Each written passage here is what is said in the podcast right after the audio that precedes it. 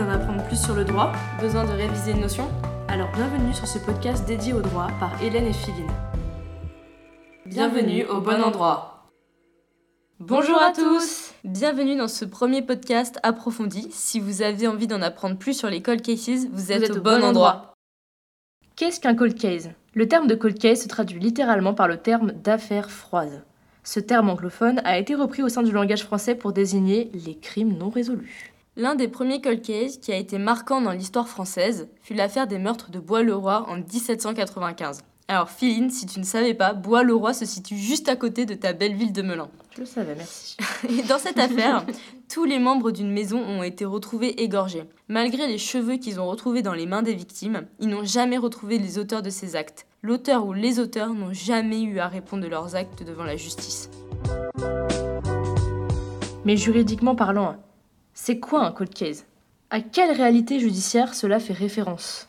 Alors, il n'existe pas encore de définition légale du cold case. Ce sont donc des juristes, chercheurs et criminologues qui ont tenté de définir les frontières de cette notion. Le cold case, c'est d'abord une affaire non élucidée. Alors, pourquoi est-elle restée non élucidée? On peut rencontrer de nombreuses situations. Les affaires non élucidées sont de véritables énigmes pour les enquêteurs et les magistrats.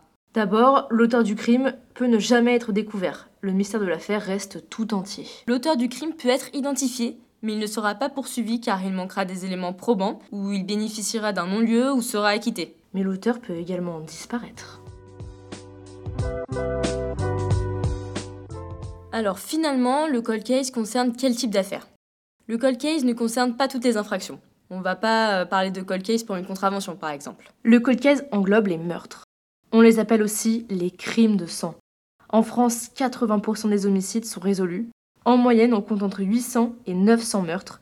Donc si on fait un rapide calcul, il y a entre 100 et 200 crimes qui ne sont pas élucidés.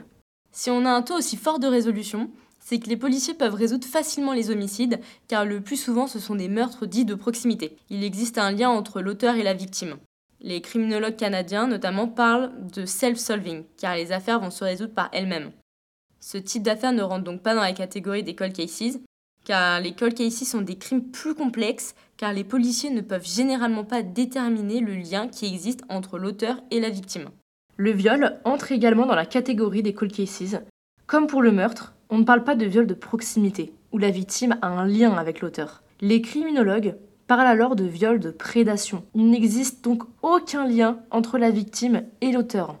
Une des affaires marquantes de viol de prédation est l'affaire euh, Guy Georges. On le surnommait notamment le tueur de l'Est parisien, et c'est un homme qui violait des femmes qu'il ne connaissait pas avant de les tuer. Les disparitions dites inquiétantes font également partie des cold cases. Selon l'association Assistance et Recherche des personnes disparues, 70 000 personnes disparaissent en moyenne chaque année en France. 10 000 de ces disparitions sont considérées comme inquiétantes et 1000 disparitions sont, sont non résolues. Alors, un cold case, ça remet inévitablement en doute les capacités de la justice à résoudre les affaires criminelles. Mais alors, qu'en est-il? Notre système judiciaire est-il réellement défaillant? Un cold case choque réellement la société. On se demande comment c'est possible, malgré tous les moyens qui peuvent être mis en place, qu'on n'arrive pas à retrouver les auteurs de ces actes. Et cet échec du système judiciaire n'est pas accepté par la société. Lors de cold case, la justice est vivement critiquée pour son inaptitude à résoudre ces affaires. En 2007, un groupe de travail a été réuni par la Direction des affaires criminelles et des grâces sur le traitement des crimes en série. Le procureur Jacques Deleste faisait partie de ce groupe de travail. Et selon lui, quatre considérations pèsent aujourd'hui sur l'action judiciaire. La première considération est l'attente des familles des victimes. Les familles souhaitent obtenir une réponse pénale effective et rapide. Malheureusement, dans le cas de cold case, la réponse pénale tant attendue peut ne jamais arriver. La deuxième considération est la réalité juridictionnelle. Les magistrats sont surchargés de dossiers. Ils travaillent constamment en flux tendu. Jacques Dallest l'exprime très justement. Il affirme que pris par les exigences du quotidien, les procureurs ne peuvent pas consacrer le temps qui serait nécessaire à un examen ou à un réexamen attentif d'une affaire criminelle classée ou d'un dossier de disparition inquiétante ancien. Les tribunaux ne peuvent faire face de manière efficace aux affaires non élucidées. La troisième considération à prendre en compte est le poids médiatique. De nos jours, les médias constituent un vecteur d'information primordial. Toutefois, ils peuvent aussi consister en une pression pour les tribunaux Les cold cases intéressent, interrogent la société. L'un des plus médiatisés ces dernières années fut l'affaire d'Estelle Mouzin. Cette dernière avait été enlevée en 2003 en Seine-et-Marne. Bah dis donc, la Seine-et-Marne. Et ce n'est qu'en mars 2020 que Michel Fourniret avouera l'enlèvement et le meurtre d'Estelle Mouzin. La quatrième et dernière considération à prendre en compte est le progrès scientifique. Contrairement aux témoignages qui sont des preuves humaines, les preuves scientifiques peuvent difficilement faire l'objet de contestations. Les nouvelles techniques scientifiques, que sont le profilage, la balistique, l'entomologie légale, la morpho-analyse des traces de sang, sont de nature à aider à élucider les crimes complexes, même s'ils sont anciens. Toutefois, pour permettre à la science d'aider à résoudre une affaire, il est nécessaire que la scène de crime soit préservée de manière consciencieuse, de rechercher de manière rigoureuse les indices et prélever et conserver correctement ces indices. Alors, comment la police judiciaire lutte-t-elle contre les cold cases? Depuis 2002, les enquêteurs sont équipés d'un nouvel outil informatique qui se nomme le SALVAC, soit Système d'analyse des liens de la violence associée au crime. Cet outil permet de mettre en exergue des liens entre des crimes et de mettre en évidence des affaires sérielles, ainsi que de lier des faits non résolus à un auteur identifié. En 2006, l'Office central de répression des violences aux personnes a vu le jour. L'Office, par son champ d'application large, peut mettre en lien des affaires criminelles différentes. Elle dispose également d'une compétence territoriale nationale. L'Office s'articule autour de trois groupes d'enquête spécialisés. On a un groupe de travail chargé des disparitions les plus inquiétantes, un autre groupe de travail qui est chargé des crimes complexes dont l'élucidation nécessite des investigations sur le long terme, et le dernier groupe de travail qui est chargé des crimes en série. Les groupes de travail se fondent sur l'enquête première pour réaliser leur travail. Leur but est d'attaquer le dossier avec un angle de vue nouveau afin de proposer de nouvelles pistes d'investigation. L'Office met également à disposition des enquêteurs l'expertise de trois unités. Alors, la première unité, c'est le groupe de documentation et de relations internationales. Ce groupe est chargé de la centralisation, de la synthèse et de la diffusion de l'information. La deuxième unité, c'est l'unité d'analyse comportementale psychocriminologique.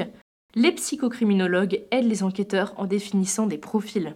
Et enfin, on a la cellule technique opérationnelle qui aide les enquêteurs notamment en matière d'exploitation de la téléphonie et d'investigation informatique. Quelles sont les idées qui peuvent être mises en place pour lutter contre les affaires non élucidées? Le procureur Jacques Dallès, encore lui, énonce trois idées principales pour tenter de lutter contre les cold cases. La première idée consiste en la spécialisation afin de lutter contre le cloisonnement judiciaire. En effet, euh, le système judiciaire actuel souffre euh, vraiment d'un manque de coordination entre les différents acteurs judiciaires. La spécialisation conduirait à affecter des magistrats dans un pôle dédié à la résolution des cold cases. Grâce à ce pôle, il y aurait une centralisation des dossiers. Grâce aux travaux de la commission chargée de réfléchir sur l'amélioration du traitement judiciaire des cold cases, dirigée par Jacques Dallest, cette idée a pu être mise en œuvre de manière concrète cette année. Un pôle judiciaire dédié aux crimes en série non élucidés a vu le jour le lundi 28 février 2022 à Nanterre, en application de la loi du 22 décembre 2021, loi pour la confiance dans l'institution judiciaire.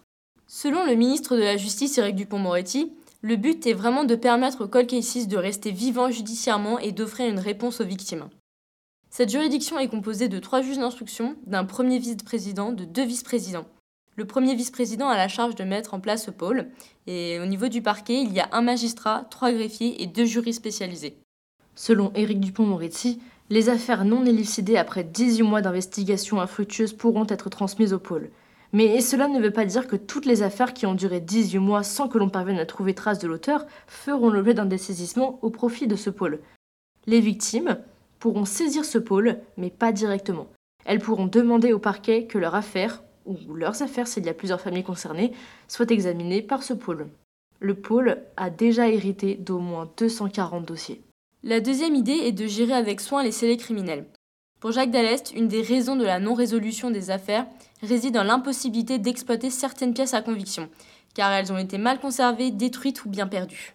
Ainsi, il est nécessaire de procéder à la centralisation de l'ensemble des scellés qui peuvent se situer dans divers endroits, de permettre une traçabilité du scellé afin de ne plus les perdre, de stocker les scellés dans un espace dédié aux affaires criminelles au sein du palais de justice, de protéger et conserver ces scellés dans de meilleures conditions et également d'interdire la destruction des scellés tant que l'affaire n'est pas élucidée.